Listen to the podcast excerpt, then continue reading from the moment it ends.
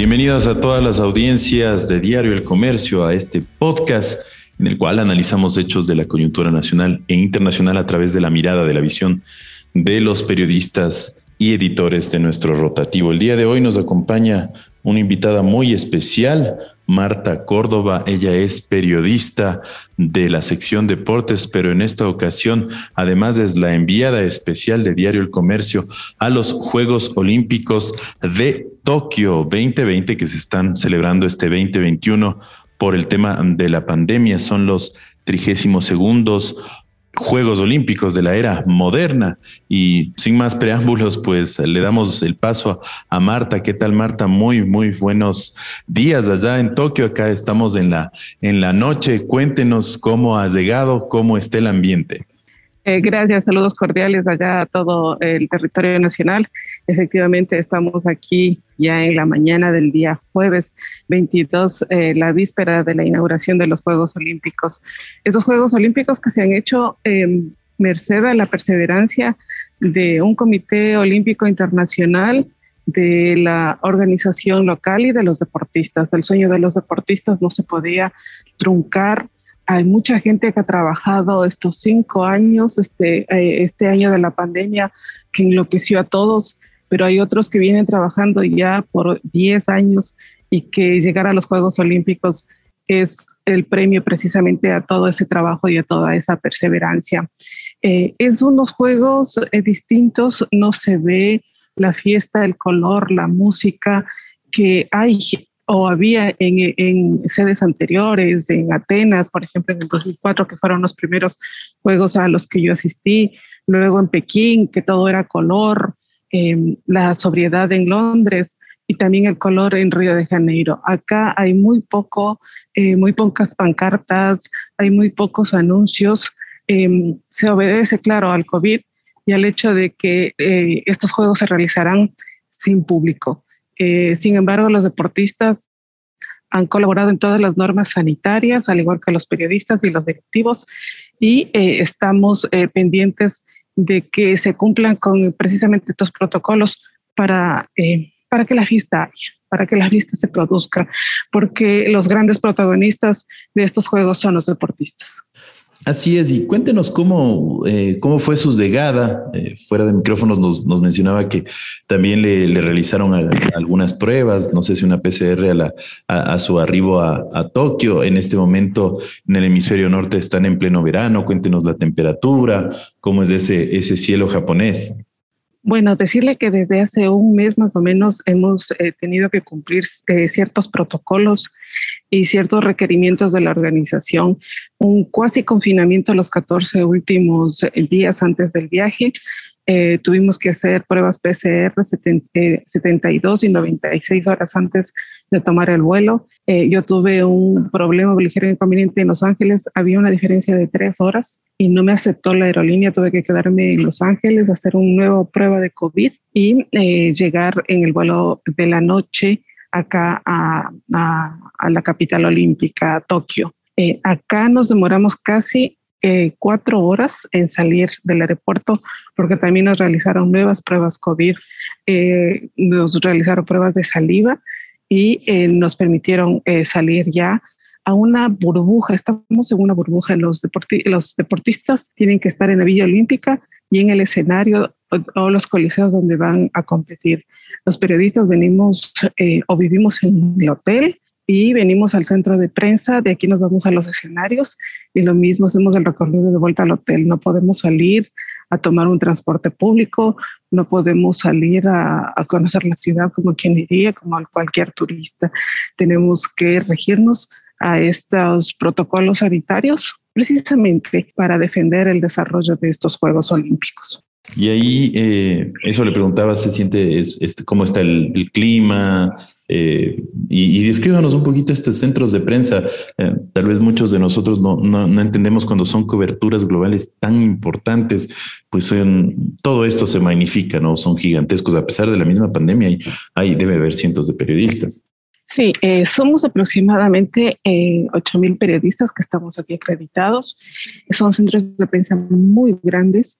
Pero esta vez hay ciertos protocolos, estamos separados por unas micas en los escritorios, igual en, en, las cafeterías hay unas micas, las max y las, los compañeros de mesa pueden sentarse solamente dos personas por mesa. Los escritorios sí son un poco más extensos, pero igual separados por micas que, que son parte de este protocolo. En la parte de la, del clima sí estamos en un verano, muy fuerte. Eh, está pronosticado que mañana durante la, durante la, la inauguración eh, se realice eh, bajo una temperatura de 32 grados. La próxima semana puede llegar a 35 con un alto eh, porcentaje de humedad. Hay que recordar que precisamente por esas altas temperaturas, la, la caminata atlética, la marcha y la maratón se trasladaron al norte, a la sede de Sapporo, y allá se realizarán precisamente los cuatro últimos días de estos Juegos Olímpicos. Ecuador trae equipo completo en marcha en las tres distancias, 20 kilómetros vamos y varones y 50 kilómetros para eh, los varones. Eh, en el caso se ve que la temperatura no supere los 30 grados y por eso fue que la eh, organización decidió trasladar esas competencias de resistencia, así como la maratón, precisamente a Sapporo. Le pido, oh, querida Marta, que, que, no se me mueva mucho porque por ahí parece que hay una, una partecita de la, Ah, de la comunicación eh, parece que se apaga un poquito su voz. Pero bueno, eh, en, este, en esta temperatura tan, tan cálida, un poco cómo es la convivencia también entre los periodistas. Usted me acaba de decir que están en una especie de, de burbuja. No sé si ustedes tienen algún tipo de contacto con los deportistas, tal vez todo sea ah, virtual, ah, todos usan mascarillas. ¿Cómo son las protecciones? Sí, por el momento, eh, por el momento no podemos ingresar todavía a la villa. Hay una zona internacional que se denomina, que es eh, eh, unas salas continuas donde hay precisamente espacio para salas de entrevistas cortas con, con, ciertos deportistas. Todavía no tenemos acceso, espera la organización que la inauguración. Hay muchos deportistas que recién están llegando, están arribando. En el caso ecuatoriano, eh, está previsto el arribo de, algunos deportistas entre hoy y mañana para la, precisamente para el desfile de inauguración. Eh, como está confirmado, ya lo hemos dicho, eh, Julio Castillo llegó el día martes, él es el abanderado en la parte masculina y en la parte femenina. Lastimosamente, Neisida Holmes no alcanza a llegar.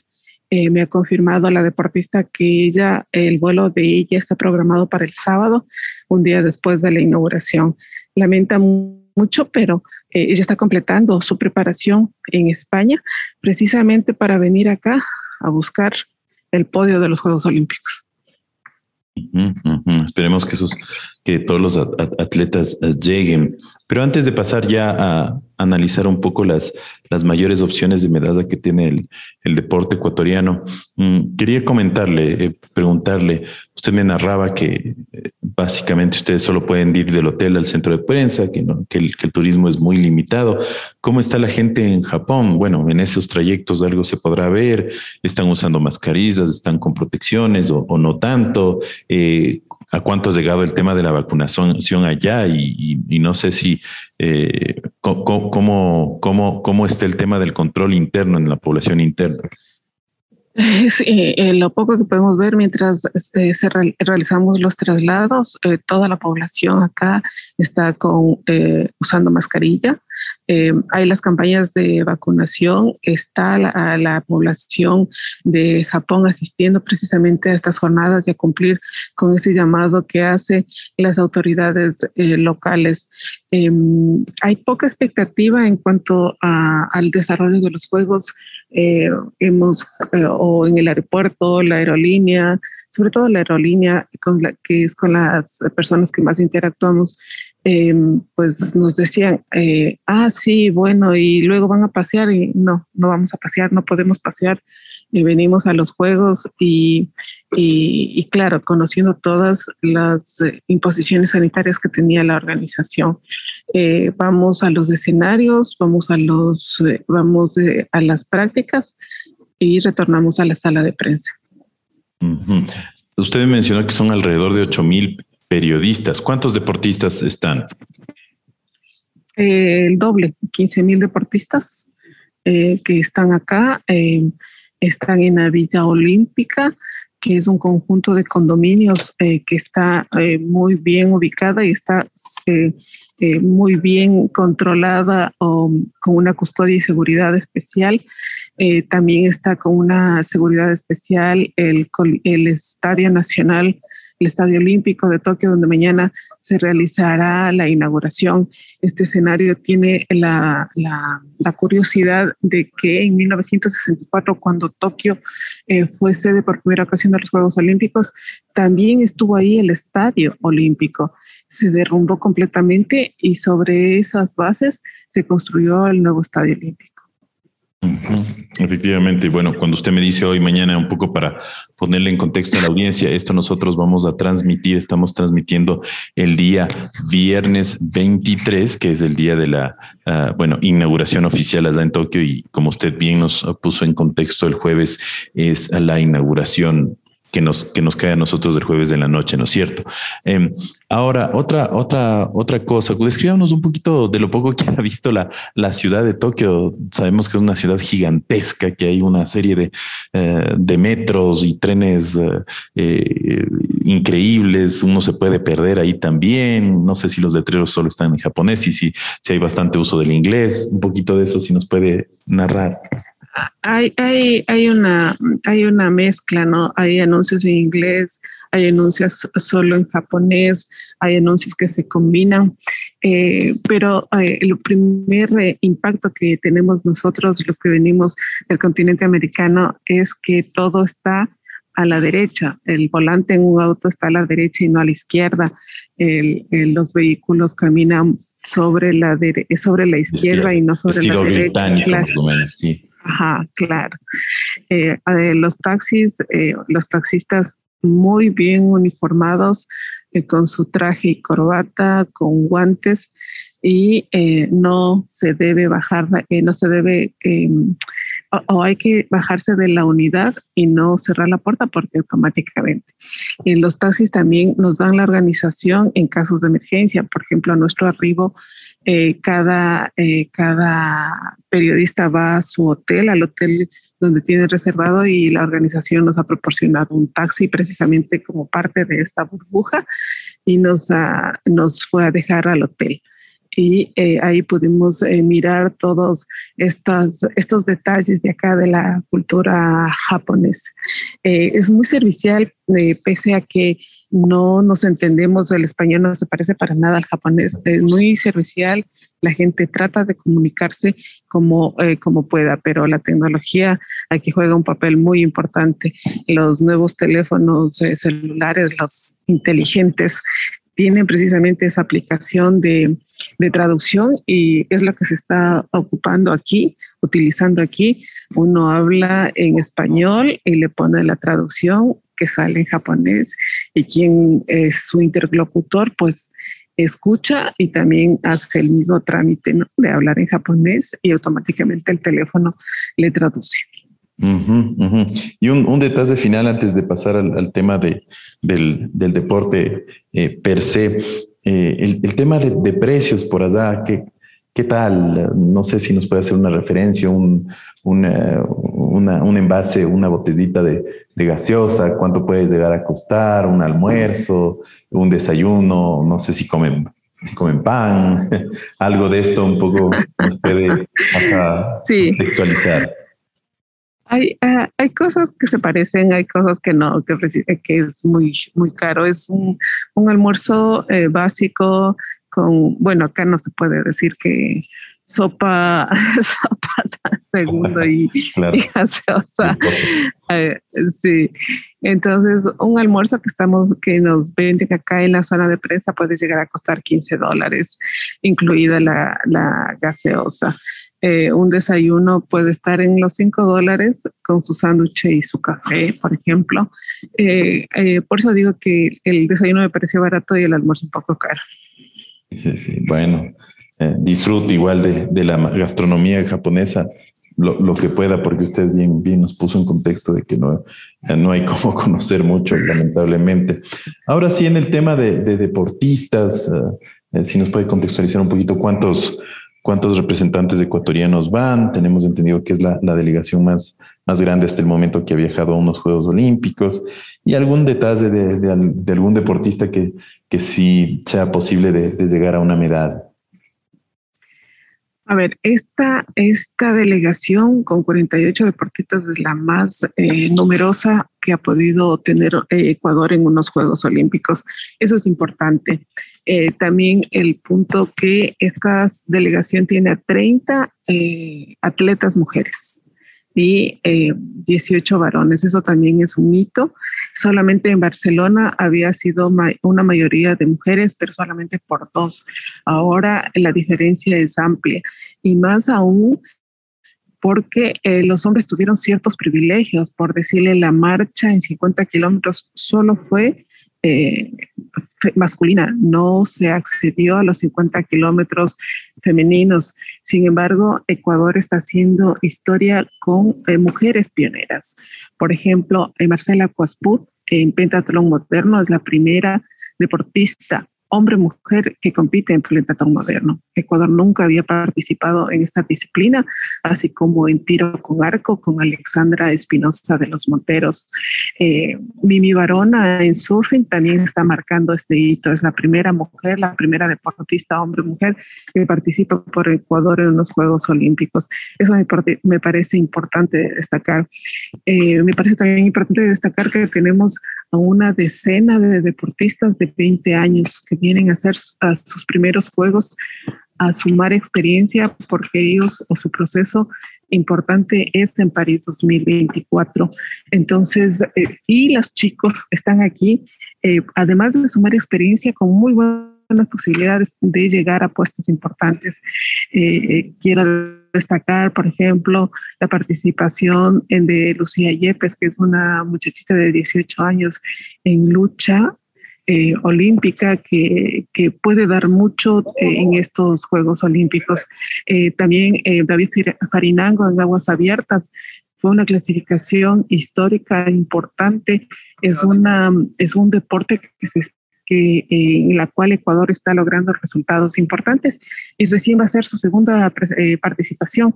En el 2016 Ecuador debutó por primera ocasión con Esteban Enderica y Samantha Arevalo y hoy repite participación con Samantha Arevalo y David Farinango. David Farinango también es un muchacho de 20 años y eso es importante destacar.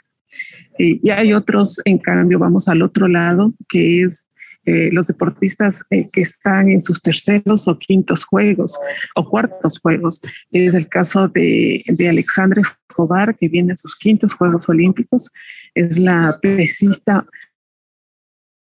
y la deportista mujer más importante a nivel de Ecuador y a nivel olímpico. Ella logró un cuarto lugar en Atenas y eso ahí es importante destacar.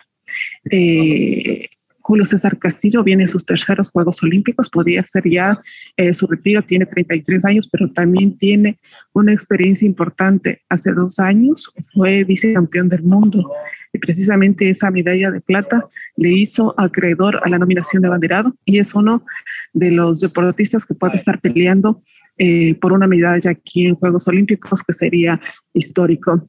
Y tenemos a un Andrés Chocho, que esta vez ha querido eh, guardarse, ha querido un bajo perfil, me decía antes de venir para acá, para Tokio, quiero mantener el bajo perfil porque a Río de Janeiro fui muy alto, con muchas expectativas y al final no se consiguió nada. Esta vez quiso venir con un perfil muy bajo y quiere venir también a pelear su medalla. Él viene eh, por cuarta ocasión a sus Juegos Olímpicos y quiere dejar su nombre tanto en eh, tanto eh, como atleta como entrenador. Recordemos que Andrés Chocho es el entrenador de Glenda Morejón y la y la y nuestra Glenda Morejón hay que mencionar que está cuarta en el ranking mundial.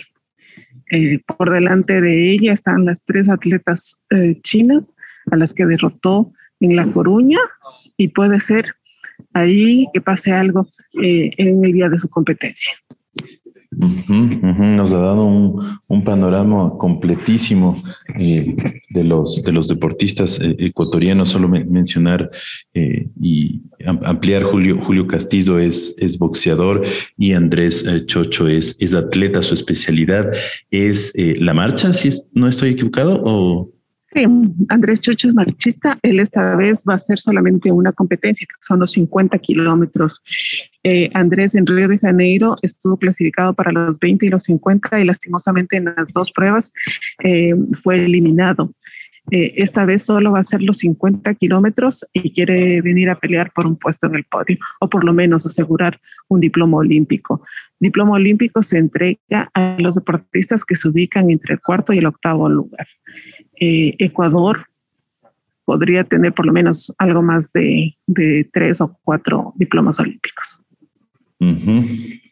Bueno, muchísimas gracias por todos esos, esos detalles. Eh, eh, agradecerle, Marta, y además felicitarle por esa cobertura. Usted en, los últimos Juegos, Olímpicos, pues ha, estado enviando, ha sido la enviada especial de Diario del Comercio y enviando todos estos, estos detalles tan importantes. Eh, finalmente, para cerrar, cuéntenos una, alguna anécdota que le hayan sucedido tal vez en estos días que, le parezca interesante compartir por ahí, chistosa o, de algún otro tipo que, nos pueda eh, también eh, nutrir en este, en este podcast.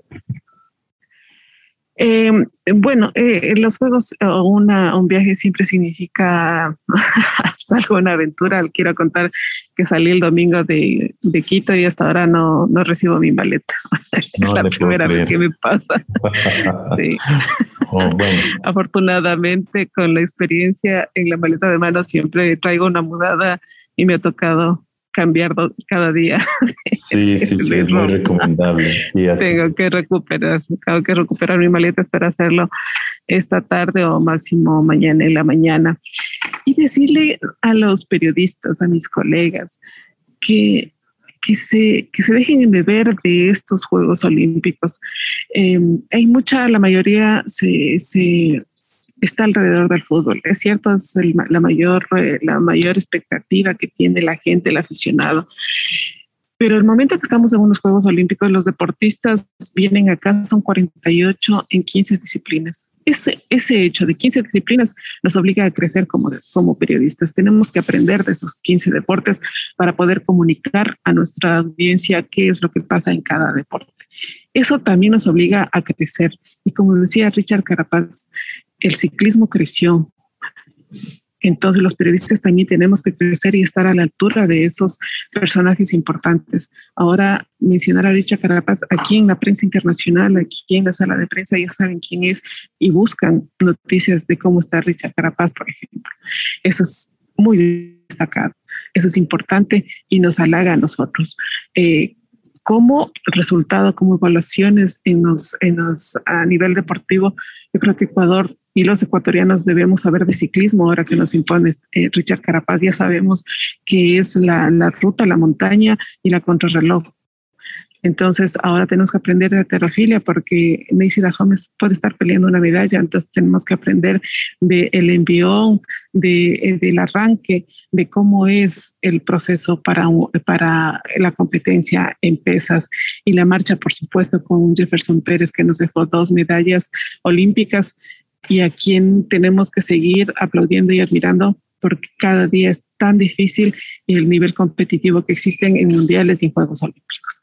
Muchas gracias por este espacio, Alberto. Muchísimas gracias, Martita Córdoba, por acompañarnos. Muchísimas gracias por todos esos reportes. Debe ser un trabajo sumamente arduo y en esas condiciones también de eh, tan especiales de esto de la pandemia y de tanto control que es también la, cultura asiática, que es mucho más uh, disciplinada, al menos eso, eso, eso lo proyecta. Y, de alguna manera también hemos tenido uh, amigos o compañeros de, de, esas partes del mundo que, que también nos, nos, nos han proyectado eso. Felicitarle nuevo nuevamente por la cobertura que usted está realizando y, por todo el trabajo que, nos está enviando desde allá. Muchísimas gracias. Gracias, saludos cordiales, que bueno, van a ser 21 eh, días importantes para el deporte ecuatoriano. Así es, estuvo con nosotros Marta Córdoba, periodista de la sección de deportes y enviada especial de Diario El Comercio a los Juegos Olímpicos de Tokio 2020 más uno, como se le conoce del 2020, pero que se disputan en este 2021 en medio de la pandemia. Y agradecer a toda la audiencia de podcast de Diario El Comercio que estuvo con nosotros mañana un nuevo tema de interés escala nacional e internacional. También estuvo con ustedes Alberto Araujo, editor de nuevos productos. Nos vemos el día de mañana. Que tengan una excelente jornada.